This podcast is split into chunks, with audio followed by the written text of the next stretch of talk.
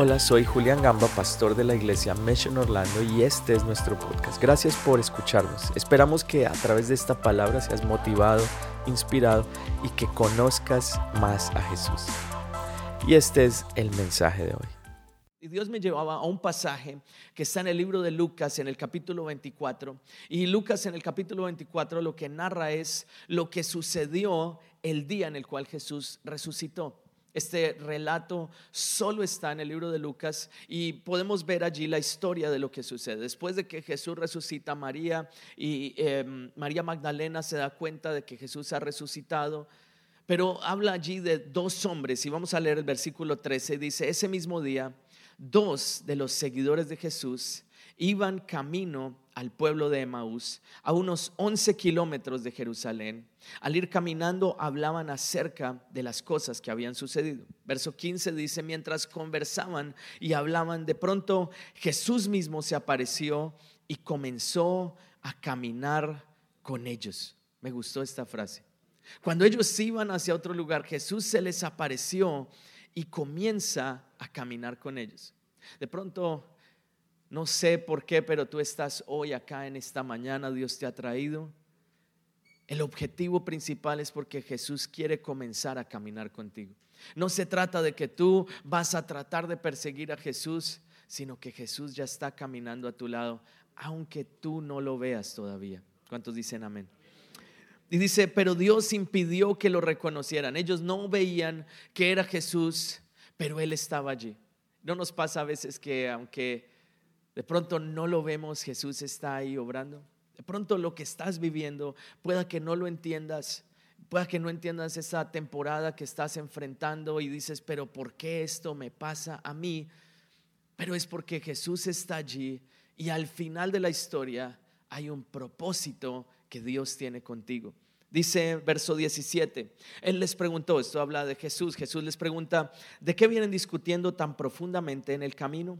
Se detuvieron de golpe con sus rostros cargados en tristeza.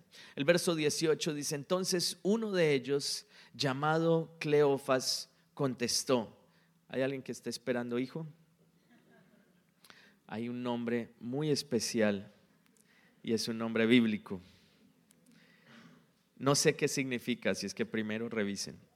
Y se contestó, tú debes ser la única persona en Jerusalén que no oyó acerca de las cosas que han sucedido allí en los últimos días.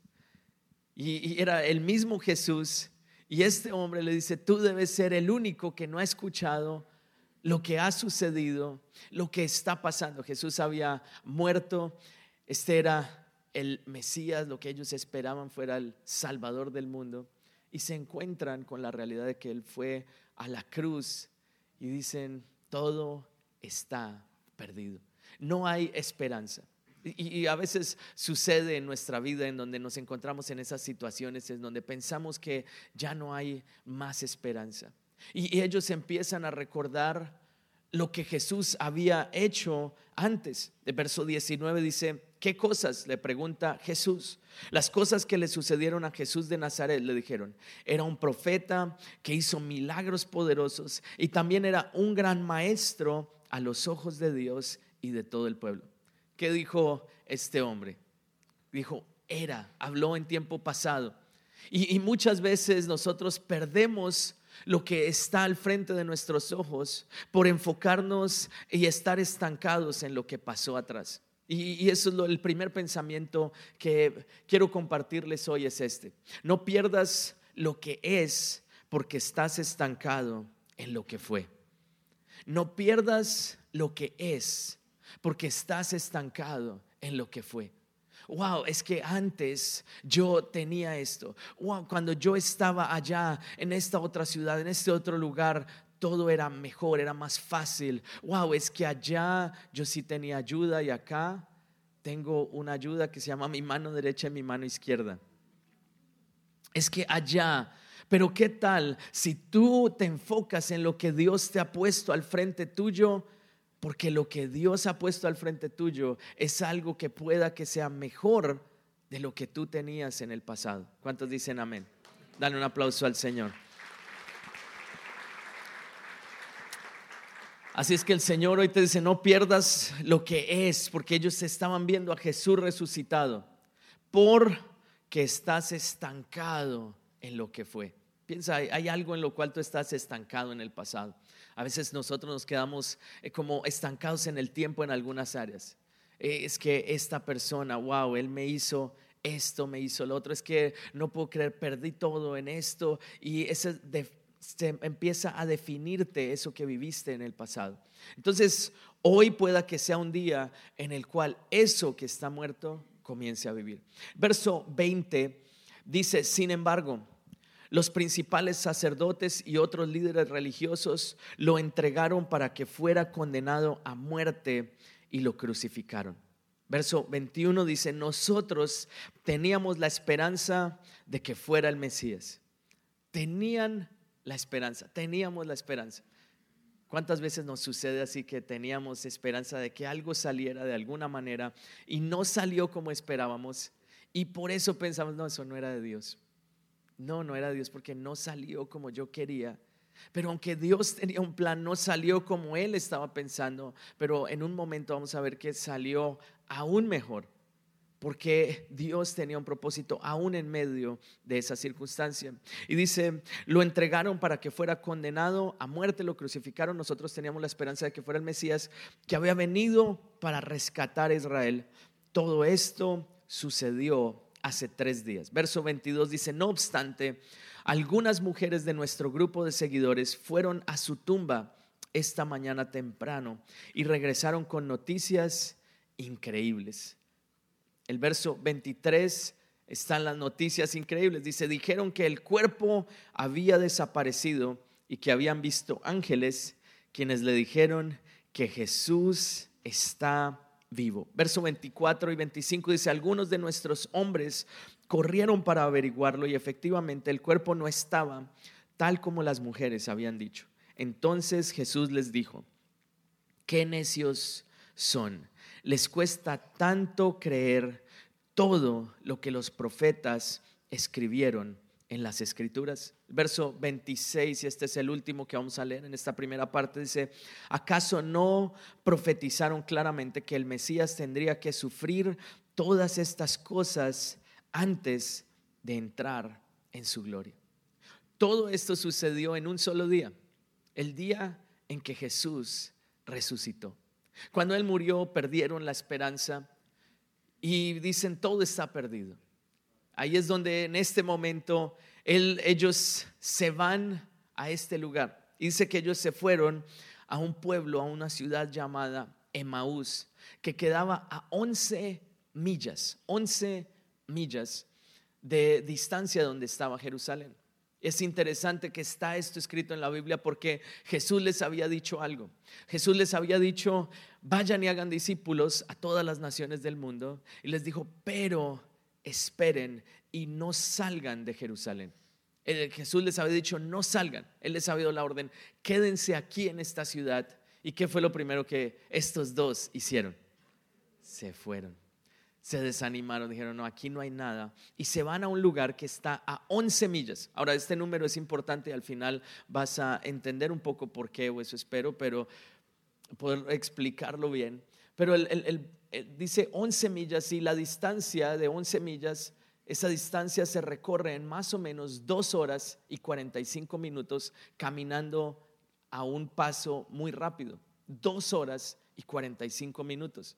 Ahora, muchos de nosotros a veces lo que tenemos o experimentamos es algo que yo llamo crisis de fe, en donde todo está bien, ellos se, habían seguido a Jesús, habían estado con Él, pero llegó el momento en donde no sucedió lo que ellos esperaban y se enfrentaron a una crisis de fe. No sé si haya alguien acá que esté experimentando de pronto una crisis de fe, un momento de indecisión, e, a la espera de un milagro, pero hoy el Señor quiere decirte, llegó el momento en donde lo que estaba muerto va a vivir. Y así como el Señor lo ha prometido, así Él lo hará. El verso 24 dice que cuando él está hablando, Cleofas, dice que ellos no lo vieron. Verso 24 en la nueva versión internacional dice, algunos de nuestros compañeros fueron después al sepulcro, van a buscar a Jesús y lo encontraron tal como habían dicho las mujeres, es decir, vacío, pero a él no lo vieron.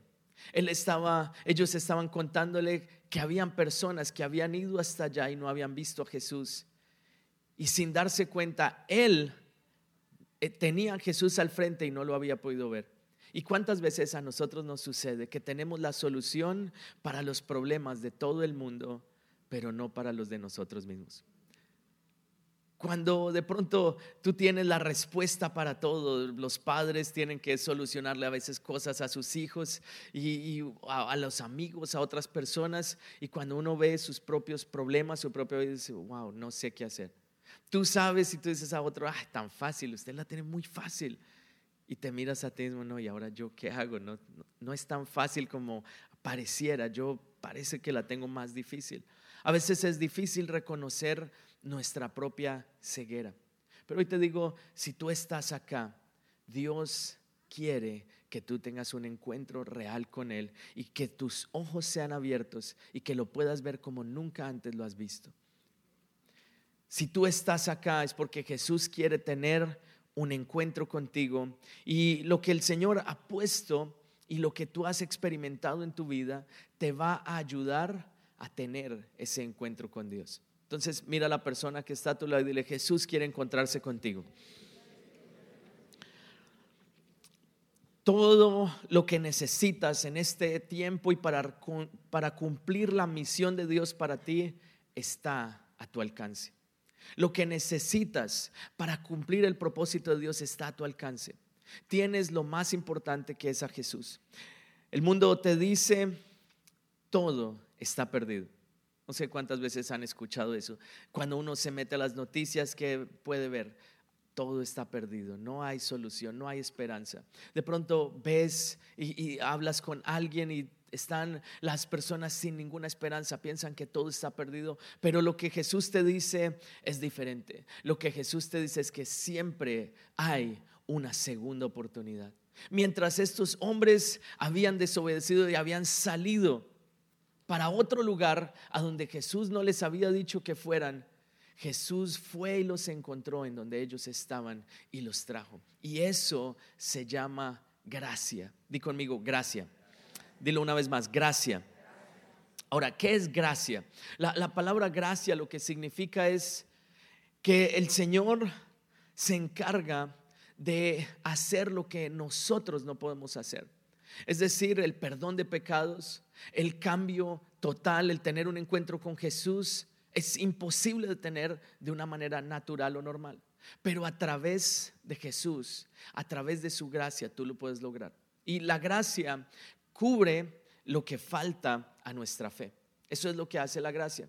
Tú de pronto tienes fe para un pequeño milagro y lo que necesitas es un gran milagro. Es decir, que el espacio entre esa fe que tú tienes y el milagro que esperas o quieres ver, eso es lo que cubre la gracia. No es por tus obras, es por la gracia de Dios. ¿Cómo podemos entrar en la presencia de Dios y tener una relación con Él? ¿Cómo puede nuestro hogar ser restaurado? Solamente por la gracia de Dios. No es por lo que tú hagas, no es por lo que te mereces, es por la gracia de Dios. ¿Cuántos dicen amén?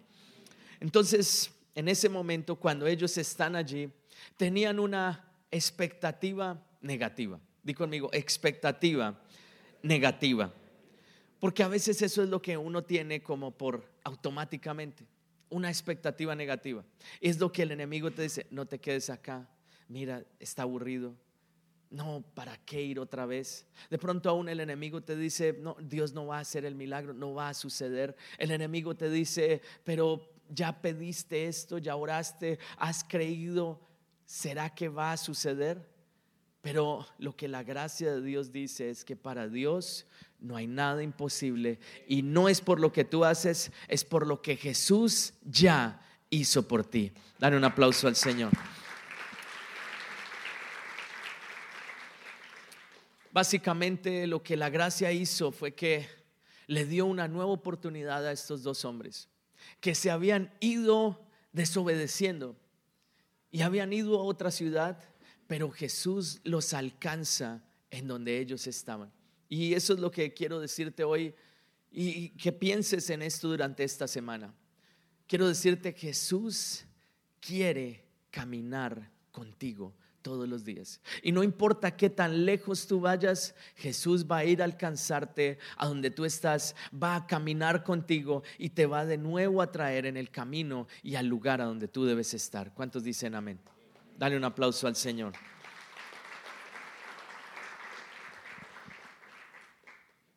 ¿Y qué pasa cuando nos pasa lo de estos dos hombres?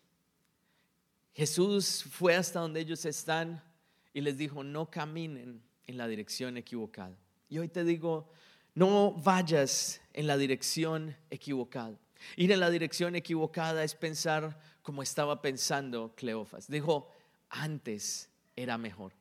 Wow, cuando estábamos allá y Jesús hacía milagros, es que en ese lugar era mejor, era más fácil. Wow, Jesús caminó conmigo y los milagros sucedían y todos pensábamos que Él era el Hijo de Dios. Pero ¿Qué tal si tú empiezas a caminar en la dirección de la fe, en la dirección de la vida y todos los días tú te recuerdas a ti mismo, Dios hará como Él lo ha prometido. Dios lo hará. Voy a obedecer y voy a ser fiel. Voy a permanecer, porque eso es lo que Jesús les dijo. Permanezcan en esta ciudad. Muchas personas no han visto la bendición porque no han aprendido a permanecer, a ser fiel en lo poco. De pronto tu relación con Dios no ha llegado al nivel en donde tú deseas que esté y pueda que la sencilla razón es porque de pronto todos los días no estás aplicando esos primeros 15, 5 minutos de oración, 5 minutos de lectura de la palabra y 5 minutos de adoración. Pueda que eso es tan pequeño, tan sencillo, haciéndolo de manera constante, te lleve más lejos. Pero el Señor hoy te dice, permanece en lo poco y si eres fiel en lo poco, Dios te pondrá en lo mucho. Ahora, ¿qué pasa cuando el milagro está tan cerca que no lo vemos? El milagro estaba tan cerca, el milagro era que Jesús había resucitado, estaba de nuevo con ellos y estaba tan cerca que ellos no lo veían.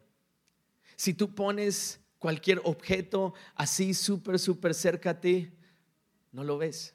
Pueda que lo que estés viviendo lo estás viendo tan cerca, ese día a día, esa circunstancia, la estás viviendo tan de cerca y solo hablas de eso, solo hablas del problema, que no estás viendo el milagro que Dios está haciendo y hará a través de esa situación que estás viviendo.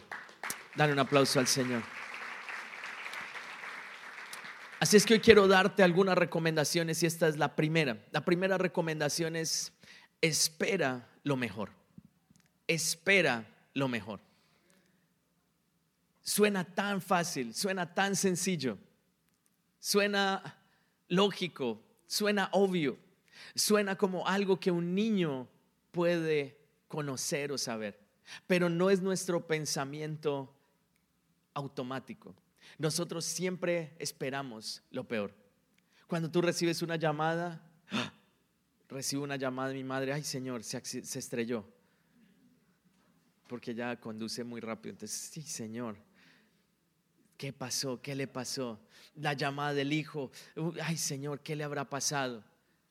Siempre estamos esperando lo peor. De pronto una persona no te saludó y de una tú esperas lo peor. No, es que él es así, que se cree. Espera lo mejor. Vas a cambiar y vas a esperar lo mejor de cada situación, vas a esperar lo mejor de cada persona y vas a estar a la expectativa no del problema, sino del milagro. Cuando veas un problema, no vas a ver el problema, vas a ver el milagro que Dios hará a través de esa situación. ¿Cuántos dicen amén? Dale un aplauso al Señor, amén. Entonces, este mensaje, también esta partecita acá, la planeé para los esposos y esposas. Entonces aquí les voy a ayudar. Esposos, ¿cuántos hombres hay aquí? Miren esto. ¿Cuántas mujeres? No sé por qué los hombres callados, bueno, pueda que así sea. Padres, esta parte también es para padres e hijos e hijos y padres. Espera lo mejor. ¿Cuántas veces uno de esposo o de esposa espera lo peor? ¿Sí o no? No, ya Yo sé que este siempre es así. Entonces llega y otra vez la, ropa acá, otra vez la losa sucia y solo yo tengo que hacerlo. Pero tú vas a esperar, lo, ¿qué tal? Esperar. ¿Qué, ¿Qué tal sería nuestro hogar si esperamos lo mejor? ¿Cómo cambiaría nuestro hogar si tú esperas lo mejor y construyes lo mejor con tus palabras? En vez de hablar del problema, ¿qué tal si tú profetizas y hablas lo que no ves como si fuera? Y tú le dices a tu esposo, a tu wow, tú eres lo mejor. De pronto a tu hijo o a tu hija que en este momento está pasando un momento difícil, no le digas, es que usted es un rebelde. Dile, yo sé que hay algo grande que Dios ha puesto dentro de ti y que lo está sacando en este momento. Yo creo en ti, yo estoy aquí para apoyarte y sé que vas a lograrlo.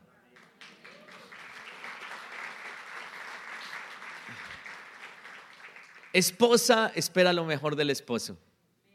¿Cuántos hombres decimos amén? Apóyenme, no me dejen solo.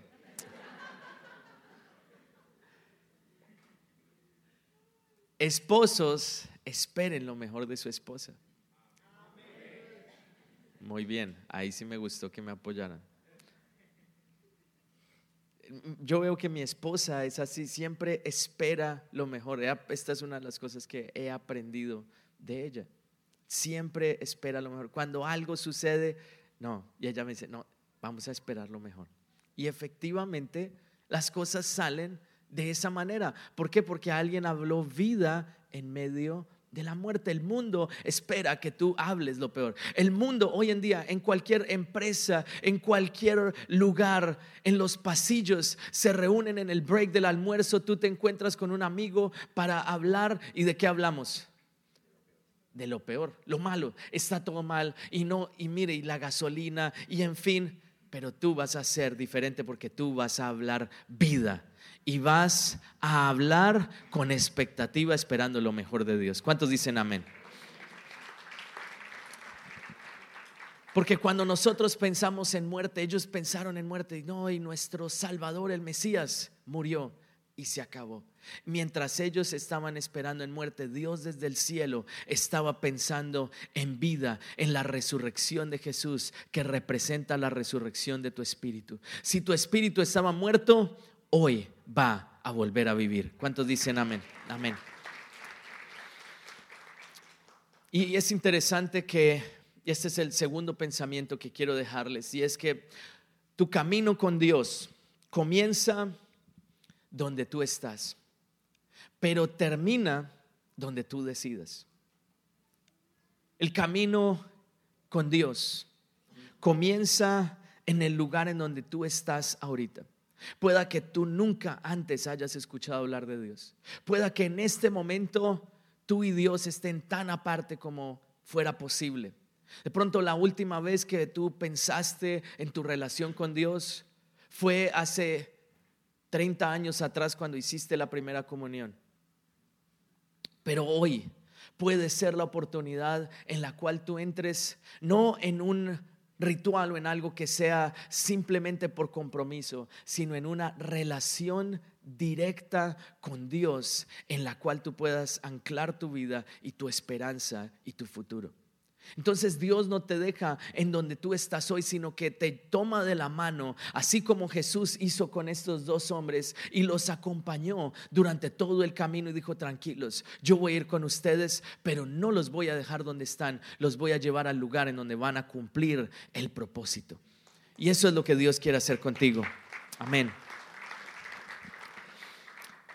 Lucas 24, verso 27, y me gustó esta estas cuatro palabras con las cuales comienza. Dice, entonces Jesús los guió. Entonces Jesús los guió. ¿Y por qué los guió él? Dice, por los escritos de Moisés y de todos los profetas explicándoles lo que las escrituras decían acerca de él mismo. Verso 28 dice, para entonces ya estaban cerca de Emaús y del final del viaje y Jesús hizo como que iba a seguir adelante. Estas, estas primeras cuatro palabras hoy son para alguien que necesita escuchar esta palabra de parte de Dios.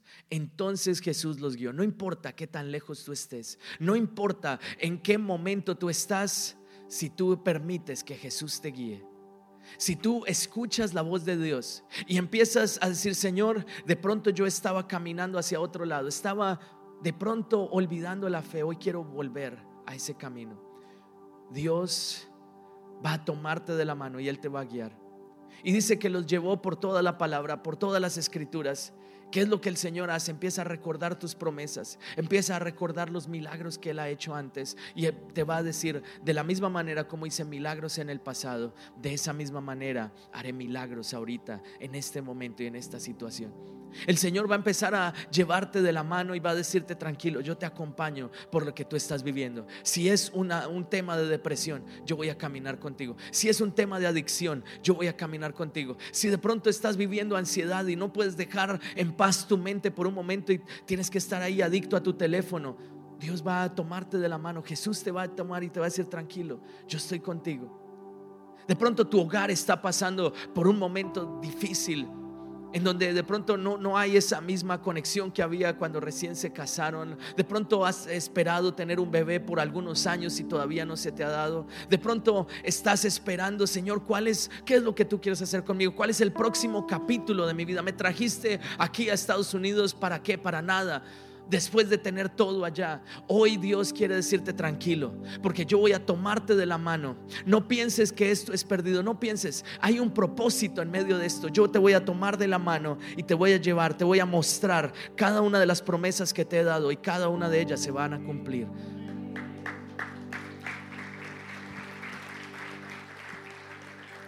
Permite que Jesús te guíe en este tiempo.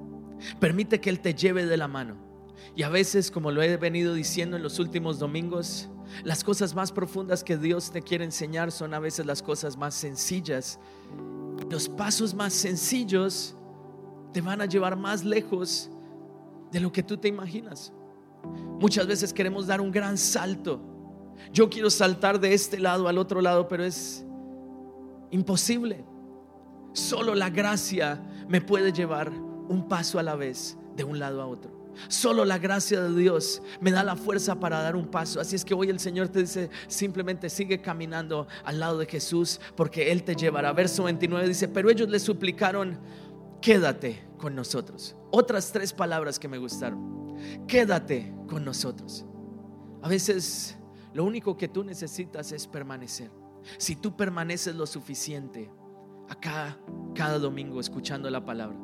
Si tú permaneces en ese grupo el grupo Go al cual tú asistes, si tú permaneces sirviendo, si tú permaneces escuchando la palabra de Dios acá domingo a domingo, estoy seguro que vas a experimentar, vas a tener un cambio total de dirección y vas a llegar al lugar que Dios tenía predestinado para ti.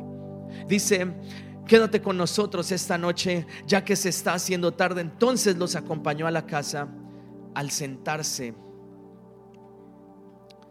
a comer, tomó el pan y lo bendijo. Luego lo partió y se lo dio a ellos. Y en ese momento sucede algo importante. Y es que el espíritu de resurrección se empezó a activar porque ellos permanecieron con Jesús. Empezaron a compartir, a tener tiempo, a comer. Y ahí en ese momento fue donde el espíritu de resurrección se empezó a activar dentro de ellos. El espíritu de resurrección se activa cuando tú permaneces. Y a veces Dios lo único que necesita es que nosotros permanezcamos. Pueda que hayan momentos en donde se vea que no estás avanzando y llegando muy lejos, pero si tú permaneces, Dios lo va a hacer. Verso 29, eh, perdón, 30, en la siguiente parte, en la nueva traducción viviente, dice, al sentarse a comer, tomó el pan y lo bendijo. Luego lo partió y se lo dio a ellos. Hay algo eh, interesante de este pasaje. Y es que ellos se les abrieron los ojos, lo dice el verso 31, veamos el verso 31, dice, de pronto se les abrieron los ojos y lo reconocieron.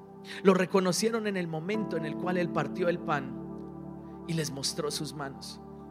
Las manos que crearon el cielo y la tierra. Las manos que crearon todo lo que vemos. las manos que fueron clavadas en la cruz, les, le estaban dando de comer. Y ahí fue cuando ellos se dieron cuenta que era Jesús. Hoy, de pronto el Señor quiere hablarte, darte esta palabra y decirte, estas son las mismas manos que hicieron grandes milagros en el pasado. Es la misma mano que está sobre ti, está sobre tu casa. Y esa mano la mano de Dios, dice la palabra, no se ha cortado para bendecir. El mismo Dios que hizo milagros en el pasado es el mismo Dios que está hoy en día y hará un milagro en tu vida.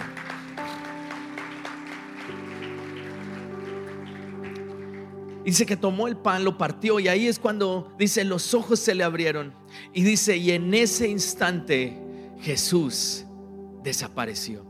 Entonces se dijeron el uno al otro, no ardía nuestro corazón cuando nos hablaba en el camino y nos explicaba las escrituras. Cuando ellos vieron las heridas en sus manos, fue que entendieron el propósito. Y pensaba en que muchas veces nosotros entendemos las circunstancias que vivimos, entendemos las cicatrices que tenemos, en, otro momento de nuestra vida, no en este momento, pero algún día llegamos a entender por qué hemos pasado por esto. Y este fue el momento en el cual ellos tuvieron que entender por qué habían salido del camino y para qué Dios los había llevado en ese lugar y Jesús quería caminar con ellos. Otro pensamiento que quiero que te quede grabado en tu corazón es que Dios te ama mucho y te encuentra donde estás pero te ama demasiado como para dejarte donde estás. Dios te ama mucho y Él te encuentra en el lugar en donde tú estás. Tú puedes llegar delante de Dios como tú eres. No tienes que aparentar. Si de pronto estás viviendo momentos difíciles, si de pronto estás apartado de Dios, de pronto estás en pecado, de pronto ah, estás consumido en un vicio y solo tú sabes acerca de esto, Dios te toma ahí donde tú estás. De pronto aún hay problemas en tu mente, ansiedad, duda, temor, aún has pensado en cortar con tu vida, terminar. De pronto aún has permitido algo grave en tu vida y tú dices esto, no sé si Dios lo pueda perdonar. Hoy te digo, el amor de Dios llega más lejos, la gracia de Dios, de lo que tú puedes imaginarte. Pero Dios te ama mucho más como para simplemente dejarte allí. Y ahí es donde empieza el proceso de resurrección, porque tu espíritu comienza a tomar vida y todo tú lo empiezas a ver diferente y Dios te saca de ese hueco en el que estás y te empieza a darte libertad y transforma toda tu vida. No te quedes donde estás. No te quedes simplemente allí en la silla viniendo un día, eh, una vez al mes, dos veces al mes o de pronto todos los domingos y simplemente allí empieza una relación con Dios y verás como toda tu vida es transformada por el poder de la sangre de Jesús.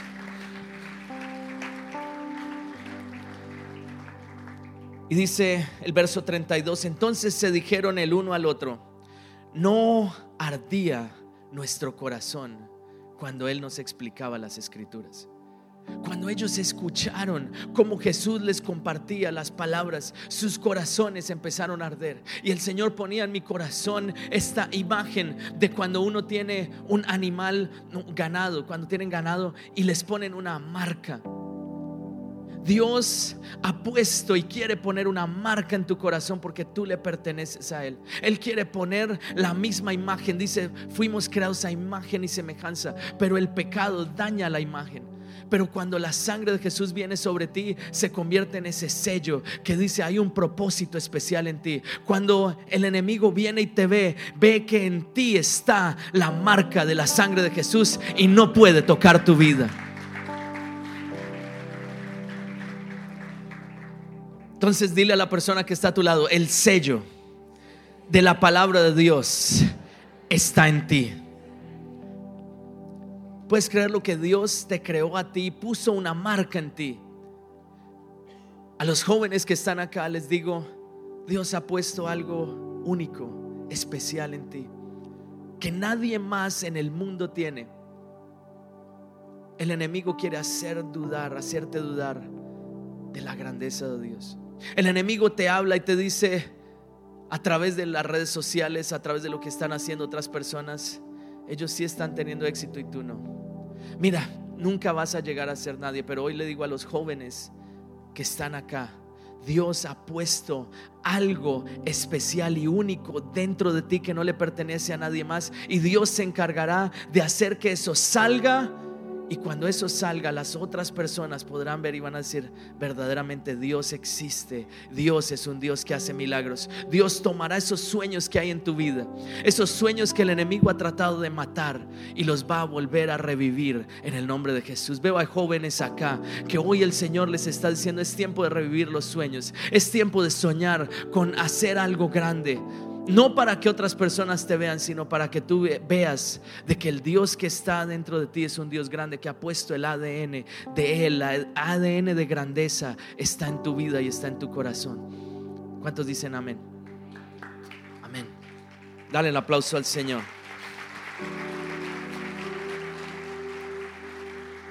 Y en este último minuto quiero decirles por qué era importante las once millas.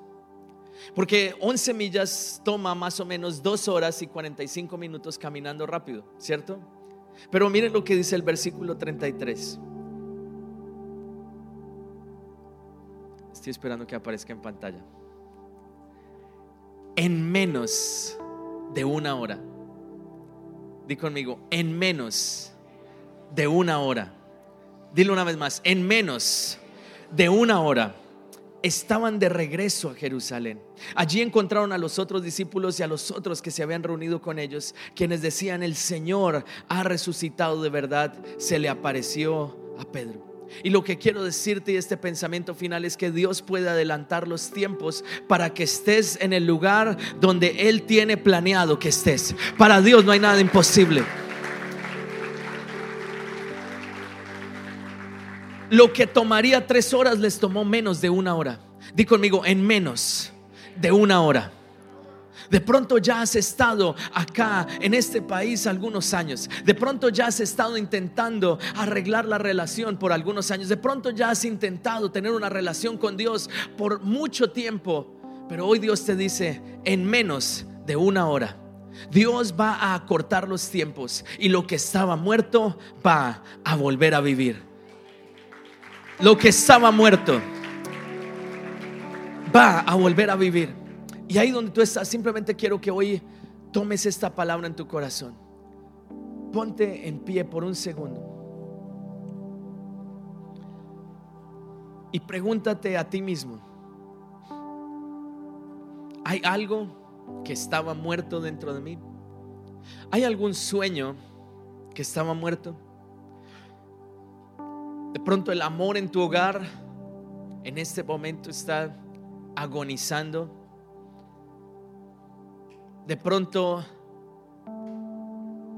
has visto como vio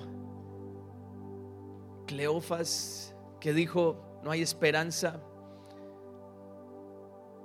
Hoy el Señor te dice, lo que está muerto puede volver a vivir. Y el Señor hará que el tiempo se corte y experimentarás ese mismo espíritu que estuvo en Jesús, estará dentro de ti. Y es ese espíritu de resurrección. Si había algún sueño que estaba muerto, va a volver a vivir.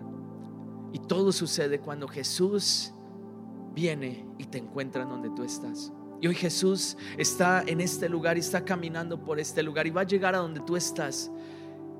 Porque Él quiere comenzar a caminar contigo en ese mismo espíritu, simplemente pon tu mano en tu corazón con tus ojos cerrados. Y hoy permíteme orar por ti. Si hay algo muerto en tu vida, algo que está allí agonizando, hoy permíteme orar. Señor, y hoy pido que esa unción de resurrección, la misma que estuvo en Jesús, esté en nosotros. Señor, hoy declaro que hay unción de vida. Señor, hoy declaro que hay unción y espíritu de resurrección. Señor, revive aquellos sueños, revive aquel espíritu que estaba muerto. Señor, hoy profetizo vida en este lugar sobre cada persona que tiene su mano en su corazón. En el nombre de Jesús. Y ahora te invito a que repitas esta oración después de mí. Vas a decir, Señor Jesús, hoy te invito a que entres en mi corazón, que seas el Señor de mi vida.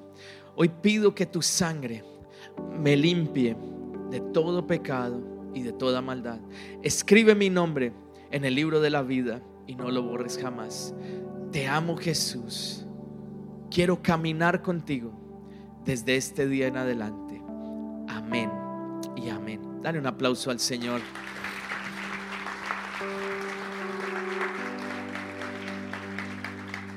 Hoy quiero decirte que si esta es tu primera vez haciendo esta oración, hoy puede ser un nuevo comienzo para ti. Si de pronto hoy Dios te ha hablado y aunque ya venías asistiendo hace algún tiempo, pero hoy tu espíritu está sintiendo ese fuego que sintieron estos dos hombres allí en el camino, hoy te animo a que este sea un nuevo comienzo en tu caminar con Jesús.